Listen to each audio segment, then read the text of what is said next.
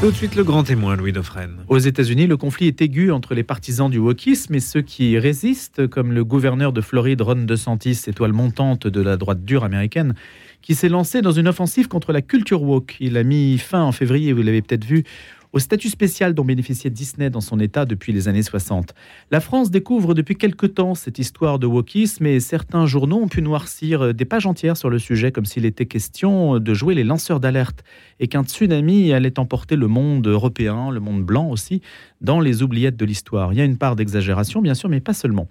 L'université, plus globalement, les structures d'influence sont perméables à cette nouvelle forme d'idéologie, une forme un petit peu informe d'ailleurs, parce qu'on pourrait dire que le logiciel woke récupère tous azimuts tout ce qui ressemble à de la discrimination. On va analyser tout cela avec Nathalie Yannick, qui est avec nous ce matin, sociologue au CNRS, qui est membre de l'Observatoire des idéologies identitaires et qui publie Le wokisme serait-il un totalitarisme? Rien que ça. C'est aux éditions Albin Michel. Bonjour Nathalie Yannick. Bonjour. Alors vous, vous êtes, euh, je ne sais pas si je peux employer ce mot sur cette antenne, vous êtes une disciple normalement de Pierre Bourdieu. Non. J'ai fait ma thèse avec lui il y a 45 ans. Euh, donc euh, voilà, c'est de l'histoire ancienne. J'ai été formée à la sociologie par Bourdieu et je me suis beaucoup éloignée ensuite de sa sociologie. Donc je, je ne suis plus depuis très longtemps une disciple. Je l'ai été pendant quelques années. Et ce que vous dites, c'est que Pierre Bourdieu ne soutiendrait pas nécessairement le mouvement woke aujourd'hui. C'est compliqué parce qu'à la fois le mouvement woke se réclame beaucoup de Bourdieu parce que Bourdieu, c'est ce qu'on appelle aujourd'hui la sociologie de la domination. Or, le mouvement woke est entièrement centré autour de la lutte contre les discriminations. Donc, bien évidemment, les, les woke s'inspirent beaucoup de, Bourdieu, se réclament de lui. Et en même temps, euh, il y a une forme de, militantisme euh, chez Bourdieu qui euh, a été très présent dans les dernières années de sa vie, mais beaucoup moins auparavant. Et donc, je ne suis pas certain que que l'inflexion militante de la recherche lui aurait vraiment convenu totalement. Et par ailleurs, il y a dans certaines formulations de, de, euh, représentants du wokisme euh, des exagérations, des caricatures que probablement il n'aurait pas pu euh, accepter parce que c'était quand même quelqu'un d'intelligent. Expliquez-nous, Nathalie Nick, comment s'est fait le basculement dans les années 90 Alors, le basculement euh, s'est fait, alors d'abord de façon quand même euh, progressive. Hein. Bourdieu a toujours été impliqué dans l'idée de dénoncer les, inégalités la domination, ça c'est clair, mais euh, il ne l'avait pas fait de façon explicitement militante jusqu'à, disons, les années 90, où avec la publication de l'ouvrage collectif La misère du monde en 93, sa sociologie a pris une inflexion nettement militante. En 95, il a été très présent dans les grandes grèves et il s'est rapproché du mouvement Attaque, donc dans cette seconde moitié des années 90. Et là, il y a eu vraiment euh, un rapprochement entre euh, ce, courant de la sociologie française et les mouvements militants d'extrême gauche qui se fait sentir encore aujourd'hui, puisque une bonne partie de la sociologie française est totalement influencée par la sociologie bourdieusienne dans une dimension très, ce que j'appelle académo-militante, c'est-à-dire le, militantisme académique, le militantisme universitaire, qui consiste à considérer que le travail du chercheur doit être avant tout un travail euh, où la science est mise au service du militantisme. Mais à l'époque, Nathalie Yannick, on ne parle pas encore de wokisme. Pas du tout. Et le wokisme euh, est né de plusieurs influences. Donc il y a d'abord, en effet, cette influence en France de la sociologie de la domination incarnée par, euh, par Bourdieu. Mais il y a aussi aux États-Unis ce qu'on appelle le courant de la déconstruction, du postmodernisme, qui lui euh, démarre en gros dans les années 80, donc un petit peu avant, et qui considère qu'avec l'héritage des grands penseurs français du structuralisme que sont des Foucault, euh, euh, Lacan et Bourdieu lui-même, bon, qui considèrent que euh, le savoir est relatif, qu'il n'y a pas de vérité objective, que tout est discours interprétable. C'est ce qu'on appelle le postmodernisme. c'est ce qu'on a appelé aux États-Unis la French Theory, la théorie française, qui donc a complètement infusé dans les campus américains à partir des départements de littérature et qui a créé un, courant intellectuel très puissant et dont on sent encore aujourd'hui l'influence, puisque dans le wokisme, il y a l'idée que tout serait socialement construit, qu'il n'y aurait aucune base biologique euh, à, notre, euh, à notre monde, notamment en matière de différence des sexes, et que donc tout pourrait se modifier à, notre guise. Bon, il y, a, cette, cette, une espèce de naïveté, de fantasme de toute puissance euh, associée à la découverte un peu naïve, qui est une évidence pour les sociologues, mais que certains découvrent, à savoir que bah, les, notre monde est quand même très fortement construit par des, structures mentales, le langage, etc. Bon, mais cette idée de la construction sociale a été poussée à, des extrêmes un peu absurdes hein, par le mouvement woke. Et donc, c'est la rencontre de ces différents courants qui fait la structuration intellectuelle du wokisme à cela s'est associé tous les mouvements euh, décoloniaux ou post-coloniaux, notamment issus de l'Amérique latine, qui luttent contre la rémanence euh, des inégalités de race euh, liées au, colonialisme. Donc en fait, c'est de ramasser en, quelque sorte tout ce qui peut ressembler à une discrimination et de l'intégrer dans une dynamique un peu révolutionnaire. Alors, dans une dynamique de lutte contre les inégalités qui s'appuie sur l'idée de l'éveil, hein, woke veut dire éveillé en, anglais, bon, de l'éveil systématique aux discriminations. Et je pense euh, que cette, euh, cette focalisation sur la notion d'éveil euh, montre bien qu'aux États-Unis, ce mouvement woke euh, s'inspire beaucoup des théologies de l'éveil protestante, hein, puisque les États-Unis sont très majoritairement protestants. Et donc il y a une forme d'héritage du puritanisme américain euh, via l'éveil non plus à la foi, comme c'était le cas au XVIIIe et au XIXe siècle, mais à la conscience des discriminations, qui, qui s'est euh, réactivée au moment du mouvement Black Lives Matter hein, en 2020. et c'est de là qu'est née donc cette, cette rhétorique de l'éveil systématique. Donc le mot woke a été euh, proposé et assumé par les, les partisans de ce, courant eux-mêmes, mais le mot wokisme a été utilisé par leurs adversaires aux États-Unis pour disqualifier ce mouvement. Donc c'est un peu compliqué, euh, et nous le connaissons en France sous le mot de wokisme comme étant euh, un, courant progressiste que seule l'extrême droite contesterait. Bon, il y, a, cette idée d'une fracture entre disons, une gauche progressiste woke et une droite ou une extrême droite anti-woke. Et en France, c'est un peu différent parce que, euh, et c'est ce que j'essaye de montrer dans mon livre, il y a toutes les raisons, lorsqu'on est de gauche, en tout cas d'une gauche républicaine, universaliste, euh, laïque, disons, euh, de contester le wokisme pour d'excellentes raisons qui ne sont pas des raisons liées au refus euh, droitier du progressisme, mais qui sont des raisons liées à la défense de valeurs qui sont des valeurs républicaines, comme l'universalisme, comme la rationalité, comme la liberté d'expression, et, ce sont, et comme la laïcité également. Et donc, ce sont ces valeurs-là dont j'essaye de montrer que le wokisme en est un adversaire euh, évident et que nous devons défendre en nous attaquant aux effets pervers de ce courant qui, à la base, est parfaitement progressiste et donc d'une certaine façon parfaitement estimable, en tout cas de mon point de vue, mais qui aboutit à des dérives qui, elles, sont extrêmement problématiques. Expliquez-nous, Nathalie Hennig, pourquoi aux États-Unis, justement, c'est intéressant, cette théologie de l'éveil qui a été détournée en quelque sorte au profit d'une idéologie, alors que le monde évangélique est très largement aux États-Unis derrière les conservateurs et pas du tout donc derrière les woke. Donc ils estiment s'être fait piller en quelque sorte. Je, ne sais pas comment ils le manière de faire. Je ne sais pas comment ils le vivent aux États-Unis, mais il faut faire la différence entre des prises de position politiques et des représentations mentales euh, plus ou moins explicites qui imbibent la mentalité des gens sans que forcément ils s'en rendent compte. Donc je pense que mentalité américaine est très fortement imbibée de cette conception, disons, de, cet héritage protestant puritain, même si les gens ne s'en aperçoivent pas forcément. Et puis, il y a parmi les protestants américains aussi des progressistes. Hein. Il n'y a, pas un clivage comme ça. Euh, voilà. Euh, expliquez-nous, euh, Nathalie Yannick, là pour le coup, comment la chose s'organise en France. C'est-à-dire que on a eu, euh, vous avez évidemment entendu parler du colloque de Jean-Michel Blanquer à propos du malaise auquel vous avez assisté. J'ai participé. c'est un, engagement de la part du ministre de l'éducation, mhm. l'ancien ministre de l'Éducation nationale, qui lui a valu, je crois, quand même quelques misères. Quelques misères. C'est le moins qu'on puisse dire. Et euh, comment cette gauche universaliste à laquelle donc vous appartenez essaie de d'offrir un contre-feu à cette culture woke, puisque vous, vous êtes en première ligne dans le monde de l'université. Oui, alors ça, tient à différentes raisons. Ça tient d'abord à la volonté de beaucoup d'universitaires dont je suis de maintenir un niveau de qualité de la recherche euh, que menace la, culture woke. Pourquoi? Parce que la culture woke euh, disqualifie la notion de mérite au profit de l'appartenance communautaire. Hein. Euh, on devrait recruter des mathématiciens, non pas parce que ce sont de bons mathématiciens, mais parce qu'ils sont noirs ou parce que ce sont des femmes, pour pouvoir lutter contre les discriminations liées à la race ou liées au sexe. Bon, euh, ce qui, à mon avis, est absolument délétère et catastrophique pour les sciences. Et d'ailleurs, il y a de plus en plus de scientifiques aux États-Unis même qui, se, qui commencent à se mobiliser contre le wokisme pour la défense de la science. Donc c'est une première raison de s'opposer au wokisme pour des raisons de défense de la rationalité scientifique.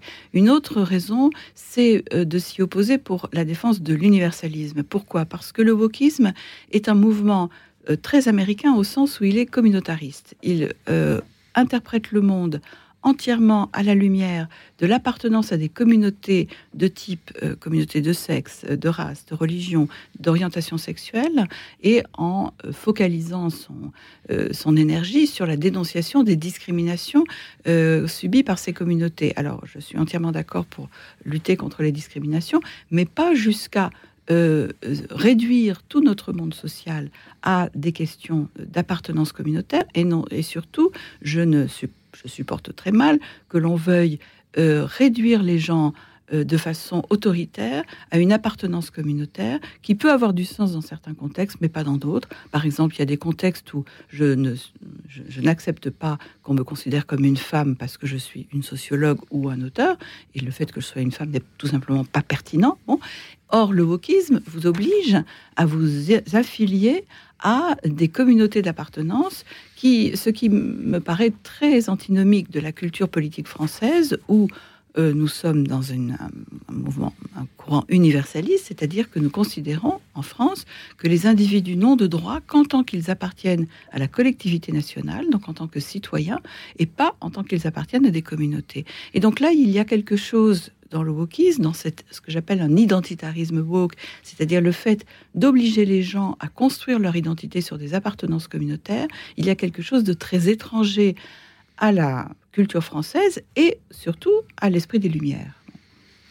Euh, vous aviez participé à, je ne sais plus quand c'était, une interview, me semble-t-il, sur la féminisation des noms de métiers et de fonctions. J'en ai un vague souvenir, mais je vous cite euh, dans les cours de français que je peux donner par ailleurs. Et votre argument euh, était de dire, de mémoire, que les femmes avaient le droit à la neutralité linguistique. Oui, j'avais fait un article intitulé Le repos du neutre, hein, et je pense que c'est très important de comprendre que nous avons le droit et la possibilité de construire notre, notre identité de façon plurielle selon les contextes, que nous avons différentes facettes de l'identité, c'est ce que j'explique dans un petit livre qui s'intitule Ce que n'est pas l'identité, et, et qu'il euh, y a des contextes où le fait d'être un homme ou une femme ne devrait pas compter, ne devrait pas être pertinent, et que obliger les gens systématiquement à affirmer le fait qu'on est une femme par l'écriture inclusive ou par la féminisation des noms de fonction, c'est une forme de entre guillemets totalitarisme soft évidemment c'est pas un régime totalitaire, mais c'est une imposition que je trouve inacceptable et qui est en plus contre-productive. Euh, l'écriture inclusive est d'abord une écriture excluante qui euh, rend très difficile la pratique du français euh, à l'oral et à l'écrit, et par ailleurs est une écriture qui, encore une fois, sous-estime cette liberté que nous donne la possibilité de ne pas systématiquement nous, nous assigner à un sexe, et sous-estime aussi l'extraordinaire plasticité de la grammaire française qui fait que le genre masculin est aussi un genre neutre et que selon les contextes, nous savons très bien que quand on dit cher tous, ça englobe aussi les femmes et quand on parle des droits de l'homme, ça englobe aussi les femmes parce que euh, homme signifie à la fois euh, personne de sexe masculin et personne appartenant au genre humain. Donc le celles et ceux, ça vous agace un peu? Ça m'agace complètement. C'est totalement stupide. C'est une forme de démagogie un peu naïve. Alors on peut comprendre que des hommes le fassent pour ne pas risquer d'être euh, stigmatisé comme étant d'horribles machistes, mais je trouve ça assez stupide. Le, le wokisme, est-ce que c'est une idéologie anti-blanche, anti-européenne, anti, anti tout ce que l'héritage peut véhiculer? Ça peut aller jusque-là. Et c'est le grand problème du wokisme, c'est qu'il part de prémices parfaitement légitimes, la lutte contre les discriminations, mais très vite, il pousse euh, les, arguments jusqu'à des extrêmes qui, sont, euh, qui vont à l'encontre de ce qu'il défend lui-même, puisque on peut entendre des, représentants de ce courant affirmer que les hommes sont tous des violeurs, que euh, les mâles blancs sont tous des dominants, euh, et du même coup, on se retrouve avec des propos sexistes et racistes, alors même que le wokisme est censé lutter contre le racisme et le sexisme. Euh, et évidemment, l'idée de, stigmatiser le monde occidental parce qu'il serait colonial, sexiste, patriarcal, etc., est une idée fondamentale dans le mouvement woke. Euh, et je pense que là encore, on est dans des exagérations et des caricatures qui desservent la crédibilité du mouvement. Ce rapport à l'assignation a quelque chose de curieux, c'est l'obsession d'assigner et en même temps, euh, logiquement, une certaine pensée fluide devrait nous libérer de toute assignation. Alors oui, c'est ça qui est très troublant avec les woke, c'est qu'ils ne se rendent pas compte de leurs propres contradictions. C'est-à-dire qu'à la fois, ils exigent de féminiser systématiquement euh, le, langage pour affirmer l'appartenance des femmes à leur sexe, bon, et en même temps, ils veulent fluidifier la différence des sexes, dégenrer les toilettes, c'est-à-dire qu'on n'est plus homme et femme, considèrent que euh, parler de femmes et d'hommes, c'est stigmatisant par rapport à ceux qui ne se reconnaissent pas là-dedans et s'estiment non binaires, ou etc., etc. Et donc, il y a une contradiction absolue qui fait que je vois pas très bien comment on peut s'y retrouver. Il faut toujours espérer que l'intelligence protège du pire. Expliquez-vous, écrivez-vous dans votre ouvrage, Nathalie Yannick. Quel est aujourd'hui l'état des forces de cette gauche universaliste euh, Si on peut en citer quelques-uns, euh, Jean-Michel Blanquer, Isabelle Badinter, par exemple, vous, Bernard Cazeneuve, Cazeneuve voilà, Laurent Geoffrin. Politiquement, on, est très, malheureusement, on est très affaibli. Hein, on sait que. Mais pourquoi? Oh, il faudrait refaire toute l'histoire du Parti socialiste, il faudrait refaire toute l'histoire de, la vie politique française depuis au moins une génération. Mais euh, ce qui est troublant, c'est de voir comment la gauche radicale, qui est évidemment un, vecteur fondamental du mouvement woke, euh, je pense, a beaucoup bénéficié de l'influence problématique des réseaux sociaux. C'est-à-dire que les formes les plus radicales de prise de position politique trouvent une chambre d'écho formidable dans les réseaux sociaux parce que euh, compte tenu de ce qu'on appelle l'économie de l'attention, la difficulté à se faire entendre dans le brouhaha euh, des réseaux sociaux, eh bien les plus, les plus radicaux, les plus disruptifs, les plus excessifs se font davantage entendre que les plus modérés. Et il, il devient compliqué d'avoir une position politique modérée parce que elle est tout de suite euh, étouffée par des prises de position radicales. Or, le wokisme est un radicalisme. Et comme je le dis dans un autre livre, le radicalisme n'est qu'une forme sophistiquée de la bêtise. Euh, pour exister politiquement, pour donc je parlais de contre-feu tout à l'heure, est-ce qu'il faut attendre que le macronisme se délite et que des forces puissent se reconstituer autrement? Je ne sais pas si le, mouvement woke est aussi directement que cela lié à hmm. des reconfigurations politiques. bien sûr, euh, la gauche radicale est un, support très fort du wokisme, mais euh, euh, je pense que le wokisme a des racines plus profondes que de simples courants politiques. Il a des racines religieuses et je pense qu'en s'exportant en France, il a rencontré une sensibilité beaucoup plus catholique que protestante à la culpabilisation, puisque le wokisme est basé sur la construction de collectifs victimaires et du même coup de euh, formes de culpabilisation systématique. Les hommes seraient tous, des violeurs, les blancs seraient tous des, esclavagistes, etc. La question de la culpabilité est quand même très présente dans le monde catholique. Hein. Bah, L'Église est faite pour vous libérer de la culpabilité, normalement. Donc, elle postule qu'il y a à l'origine une culpabilité. Voilà. Donc, euh, je pense que donc le, wokisme est, issu de ces différents courants qui, ne sont vraiment pas réductibles à des euh, partis politiques euh, tels qu'ils se présentent actuellement. Le lien que vous faites, Nathalie Nick, entre culture catholique terreau favorable au wokisme, peu l'ont fait, hein, ce lien. Peu l'ont fait, en effet, mais je le fais. Mmh. Oui. Il résulte d'études que vous avez un petit peu entreprises Non, là pour le coup, ce, que je fais dans ce livre, ça n'est pas une enquête sociologique. Hein. C'est pas un livre de sociologie, c'est pas un livre mmh. scientifique, c'est un livre d'engagement politique. Il paraît d'ailleurs dans une collection qui n'est pas une collection scientifique. Et je tiens beaucoup à ce que euh, j'appelle cette distinction des arènes, hein, l'arène politique d'un côté et l'arène scientifique de l'autre. Ce que je publie en tant que, disons, intellectuel engagé, je ne le publie pas sur les mêmes supports que ce que je publie comme sociologue. Et là, ce livre-ci est vraiment un livre d'intellectuels engagés euh, politiquement. Euh, et, donc, euh, je, n'ai pas fait d'enquête. Hein. c'est vraiment, disons, les intuitions que me donne une certaine connaissance de ce milieu, parce que les auditeurs ne le savent peut-être pas, mais le milieu universitaire est très, très fortement infiltré par le wokisme. Et c'est ça qui m'inquiète au premier chef lorsque j'entends des, des jeunes militants dire qu'il ne faudrait plus lire tel grand anthropologue parce qu'il aurait invisibilisé sa femme ou qu'il ne faut plus lire tel autre grand anthropologue parce qu'il aurait exploité sa secrétaire, je trouve que c'est un obscurantisme ravageur et c'est contre ça que j'essaye de lutter. Voilà pourquoi en France, donc l'anti-wokisme peut réunir une gauche antitotalitaire et une droite libérale. Ça voudrait dire qu'on pourrait en fait avoir euh, une sorte, si ce n'est une reconfiguration politique dont vous dites qu'elle n'est peut-être pas la clé, au moins intellectuellement, peut-être des synergies.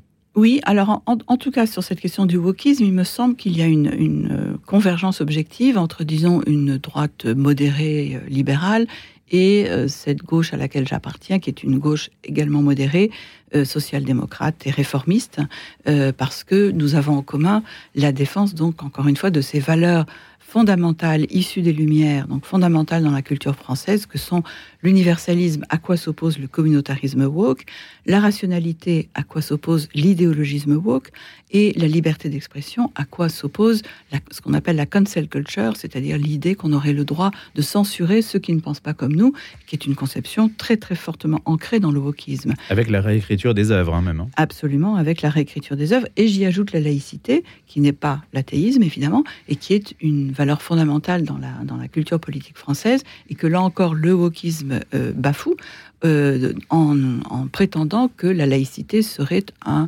euh, une arme anti-musulman, ce qui est évidemment une aberration. N'est-ce pas un principe politique que les idéologies meurent de leurs propres excès?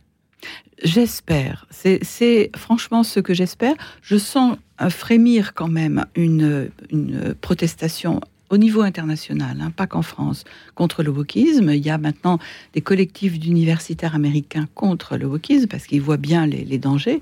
Euh, et donc j'espère qu'on est en train de bénéficier de l'absurdité de certaines thèses woke qui finissent par déconsidérer complètement cette, ce courant.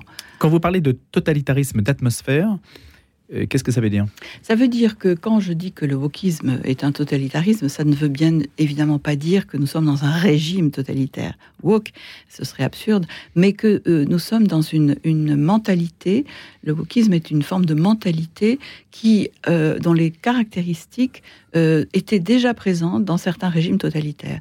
Le, refus de la liberté d'expression, on l'a vu avec le fascisme, aussi le, le stalinisme, le fait de réduire les gens à leur appartenance euh, à une appartenance communautaire à laquelle ils ne peuvent rien. On l'a vu avec le maoïsme, où on pouvait euh, être euh, envoyé dans des camps simplement parce qu'on était fils de bourgeois. Le, le fait de préférer l'idéologie à la science, on l'a vu avec le lysenkisme dans le mouvement, dans, dans le, régime stalinien. Lysenko. Voilà, mmh. Lysenko. Bon, on, on, a toutes ces formes de mentalité, disons, qui évidemment ne se sont pas encore systématisées en un véritable régime, mais euh, qui sont quand même euh, extrêmement présentes dans le wokisme et qui nous rappellent de très mauvais souvenirs et qui font que ceux qui, comme moi, euh, critiquent le wokisme se retrouvent dans la même situation qu'il y a 60 ans, les communistes qui tentaient de critiquer le goulag et le stalinisme et qui se voyaient exclus de leur propre camp, considérés comme faisant le jeu du grand capital et de la droite, parce qu'ils essayaient d'introduire une parole critique. Nous en sommes à nouveau au même point. Un curieux retour de l'histoire. Oui. Merci beaucoup Nathalie Yannick d'être venue nous en parler ce matin. Sociologue au CNRS, membre de l'Observatoire des idéologies identitaires, le wokisme serait-il un totalitarisme? Aux éditions Alpin Michel. À bientôt. Merci.